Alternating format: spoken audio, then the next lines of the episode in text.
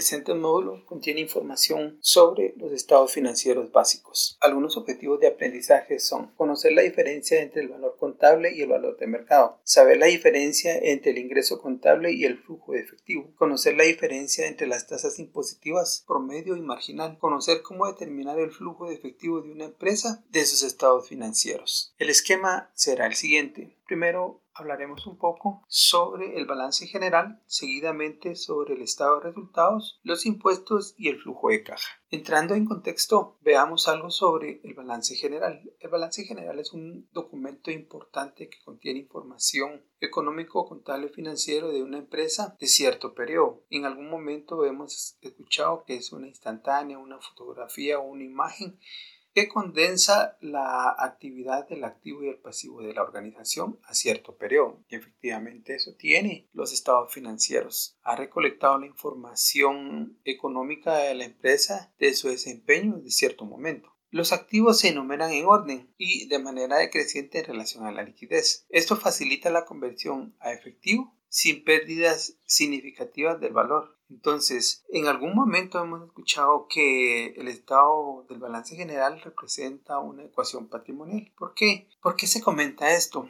Es importante detenernos y hacer una pausa y mentalmente hacer una operación matemática sencilla. Y vamos a vernos y vamos a darnos cuenta que el activo va a ser igual pasivo más capital contable. Entonces vamos a encontrar un equilibrio entre la información que contesta este documento. El activo va a ser igual al pasivo y capital. ¿Por qué se hace esta relación matemática? En algún momento eh, hemos mm, escuchado sobre que lo que está en el lado del activo es lo que le pertenece a la empresa. Sí, de cierta manera es cierto, pero el activo está siendo financiado por el pasivo y el capital. Entonces, esto es lo importante de lo que condensa este documento financiero, porque en algún momento la información que condensa este documento reflejará información importante para la toma de decisiones del administrador financiero. Por el lado del pasivo eh, se segmenta en dos partes, que es el activo circulante y el otro el activo no circulante. Y usualmente están los activos fijos, los activos tangibles y no intangibles. Por el otro lado tenemos el pasivo circulante y el pasivo a largo plazo y le sumamos el capital contable. Bueno, el activo circulante y el pasivo circulante, la diferencia entre estos dos segmentos de cuentas nos va a dar el capital de trabajo. El capital de trabajo será muy importante porque refleja información de la situación líquida que pueda tener una empresa para solventar sus compromisos de, corto plazo. Por otro lado, vemos el pasivo a largo plazo y aquí en esta sección es donde se condensan usualmente los financiamientos que toda organización mantiene arriba de 2, 3, 4 o n cantidad de años. Y por el otro lado, vemos lo que las aportaciones o las utilidades retenidas que mm, el dueño de la compañía o los accionistas han aportado en cierto momento. Hablemos un poco sobre capital de trabajo y la liquidez. En el capital de trabajo neto, ya anteriormente le comentamos que va a ser la diferencia entre el activo circulante menos el pasivo circulante. Cuando es positivo, refleja el bienestar de una organización. Cuando partimos en un horizonte y lo equilibramos desde el origen, de, desde el origen de la línea, que va a ser el cero, hacia la derecha significan datos positivos, hacia la izquierda es todo lo negativo. Si una empresa da como resultado capital de trabajo positivo y entre más grande sea con relación al origen, mejor liquidez pueda presentar en algún momento. Cuando es negativo, pues la empresa está comenzando a tener dificultades en cuanto a la gestión financiera del flujo de capital que tienen en determinado momento porque va a comenzar a tener serias dificultades para poder seguir operando en cierto momento. La la liquidez va a ser la capacidad de convertir el dinero rápidamente si en una pérdida significativa se genera valor. Entonces, muchas veces hay que tener en cuenta que tener suficiente capital en una empresa no es de todo sano. O sea, no significa que esté mal, pero todo capital que se dispone tiene que circular para que genere más valor. Empresas con liquidez son menos propensas a experimentar dificultades financieras. Efectivamente, cada empresa que cuida su liquidez está previendo eh, seguir subsistiendo, desarrollando y creciendo a corto plazo porque está solventando sus compromisos que ha adquirido y los está cancelando. Em, activos que suelen ganar dinero en un retorno inferior cuando una empresa, este concepto es bastante importante tenerlo presente porque cuando se, se contiene mucho eh, activo líquido no significa que esté bien, tampoco mal, pero si se contiene más dinero de lo previsto que no está generando valor, en algún momento no es eh, viable tenerlo. Hay que poderlo invertir en en documentos exigibles de corto plazo. Entonces hay que invertir. ¿Y en qué documentos podemos invertir? Podemos invertir en vales, podemos invertir en una factura cambiaria, podemos invertir en un título, podemos eh, invertir en el banco con certificados de corto plazo que pueden ser de 30, 60, 90, 180 días. Y dependiendo qué tanto capital disponga la empresa en la liquidez, pues incluso hasta hacer un certificado de, de 12 meses. Pero eso ya se analiza conforme los pronósticos o los planes de efectivo que la empresa vaya manejando. Otro aspecto importante de tomar en liquidez son los compromisos para encontrar el equilibrio entre los activos líquidos y no líquidos. Em, mantener liquidez en un momento cuando no se tenga un plan es una situación que se debe de considerar muy, muy adecuadamente. Porque si una empresa tiene liquidez pero no tiene un desarrollo, no tiene un plan o una previsión para poder seguir operando, en algún momento va a necesitar efectivo. Y si no dispone va a caer en un bache. Y ese bache significa ir a conseguir eh, flujo efectivo que le va a tener que o que le va a representar un costo. Mientras que tiene invertido eh, capital en, documentos eh, de inversión a corto plazo no es tan sensato. Entonces hay que, por eso es importante hacer una planificación del efectivo a corto plazo y este corto plazo es un año para no tener problemas de liquidez. Ahora veamos otro aspecto importante, valor en libros versus el valor de mercado. En el balance, en el balance se proporciona el valor en libros de los activos, los pasivos y el capital. Por otro lado, el valor de mercado es el precio en que los activos pasivos o capital pueden tener. Teniendo estos dos, mm, dos elementos, podemos hacer un ejemplo. Todo activo que la empresa dispone, todo pasivo que la empresa dispone y todo capital que la empresa dispone es lo que se, es lo que se refleja o lo que se plasma en un estado financiero.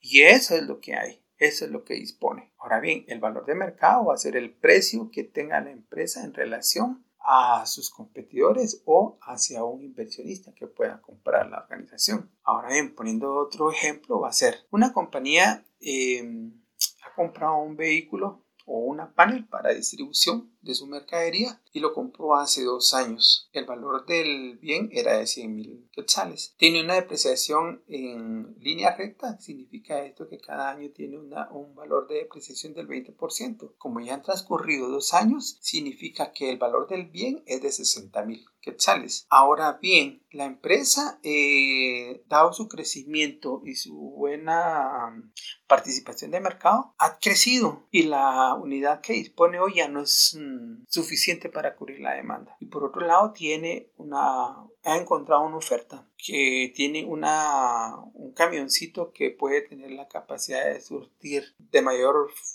de mayor forma la demanda y tiene un valor de mercado de 140 mil quetzales. Es nuevo. Y llega una, llegan a un acuerdo con la compañía que le van a recibir la panel por 70 mil y la diferencia pueden financiarla. Entonces, viniendo al caso original, es el valor de mercado de la panel en su momento era de 100 mil. Ya transcurrieron dos años, significa que ahora vale esta unidad 60 mil. Y la empresa donde van a comprar el camioncito le van a recibir ese, esa panel por 70 mil. Entonces, el valor en libros de la unidad de transporte es de 60 mil y en el valor de mercado es de 70 mil. La diferencia entre 70 mil quetzales menos 60 mil quetzales son 10 mil. Es, ese es el valor de mercado adicional. Sin entrar en, en mayor detalle, porque si vemos que sobre la venta de ese activo se tuvo una ganancia que pagar impuestos, pero hoy por hoy solo quiero quedarme con el valor de libros y encontrar la diferencia entre valor de libros y valor de mercado. Puede haber existido todo lo contrario, que su valor de mercado era 60 mil y lo compraron en 50 mil, hubo una pérdida. Ahí existe un escudo fiscal que posteriormente vamos a ir a, a tocar el tema un poquito más a profundidad. Pero para tener esa diferencia es, es para entender el valor libre y el valor de mercado. ¿Por qué se dan? Obviamente son estrategias comerciales que muchas veces de analizar y que el, el administrador financiero debe tomar en cuenta. Y por eso es importante que estas decisiones del capital se gestionen de la mejor manera posible. Ahora hablemos un poco sobre el estado de resultados. El estado de resultados es más común verlo desde la operatividad de la, de la organización durante cierto periodo. Usualmente un periodo nosotros lo vamos a abarcar a un año, pero eh, para fines didácticos va a ser un año, pero sabemos que las empresas son bien dinámicas y que constantemente están monitoreando sus aspectos eh, financieros. pueden hacer eh, comparaciones mensuales, bimensuales, trimestrales, cuatrimestrales, semestrales, que les permite ir eh, analizando cuál es el comportamiento de sus operaciones y ir ajustando ciertas operaciones porque es parte del, trabajo del día a día. Y usualmente lo que se pretende es eh, informar de manera precisa tanto los ingresos como los gastos que se den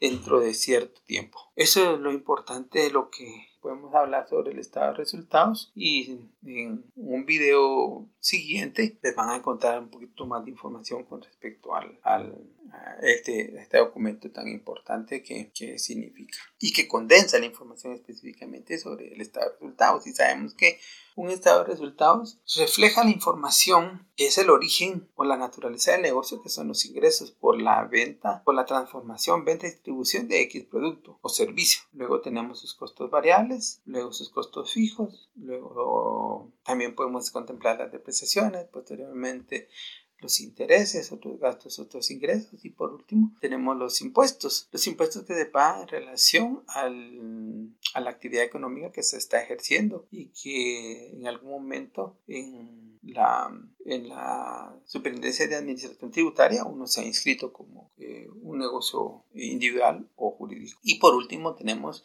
lo más importante del estado de resultados que es la utilidad, la ganancia o el beneficio del periodo. Entonces vamos a hablar un poquito sobre los impuestos. Em, como actividad económica hay que pagar impuestos por toda la actividad que se hizo. Y aquí para fines didácticos Guatemala tiene, si no estoy mal, como cuatro o cinco regímenes fiscales. Entonces tenemos el régimen en relación de dependencia, el, régimen de pequeño contribuyente, el, régimen simplificado, el régimen trimestral, el régimen por ganancias, por citar algunos. Hablando un poco más sobre la tasa marginal frente a las tasas promedios, usualmente en Guatemala no se maneja este concepto, pero en otras economías eh, se hace ese juego para ver qué es lo que mejor eh, le conviene a la empresa en determinado momento, si optar por una tasa marginal o un tipo de porcentaje. Y usualmente las compañías eh, tratan de hacer este, este juego porque en, en, algún momento trae más beneficio una opción por otra. Y eso es importante analizarlo para tratar de, de serlo parte de la vida económica de cualquier organización. Entonces, este tipo de, de impuestos son los que hay que analizar en algún momento. Entonces, eh, hablando un poco sobre el flujo efectivo, el flujo efectivo es una de las más importantes piezas de información que un gestor financiero puede derivar de los estados financieros, porque en ella declara que los flujos de efectivo no son, no nos proporcionan la misma información que estamos buscando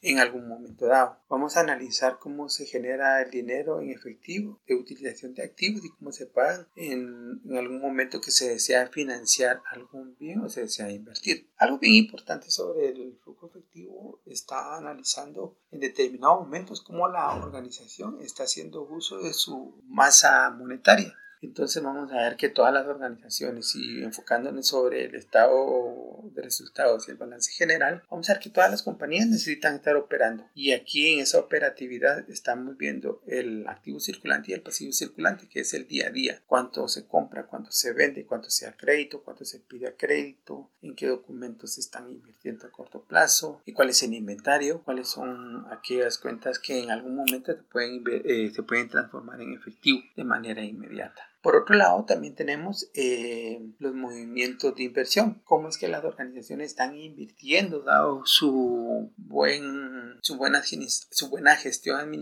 eh, financiera y administrativa, están creciendo, se están expandiendo, necesitan comparar. Eh, comprar o arrendar un local, comprar un, un activo, ya sea una panel, maquinaria, equipo, para poder satisfacer esa demanda. Y por otro lado es cómo se está mm, financiando, qué fuentes de financiamiento está utilizando y si estas son las más viables y las mejores opciones que se están buscando para la compañía. Entonces, en este sentido, vamos a ver que eh, el flujo efectivo de, una organización va a marcar eso, va a marcar el capital neto de trabajo que en algún momento va a ser importante eh, mantenerlo para poder subsistir con cada una de estas actividades que le permiten eh, hacer una mejor relación en cuanto a la vida económica de organización. Hasta aquí hemos llegado con este audio y nos saludamos pronto.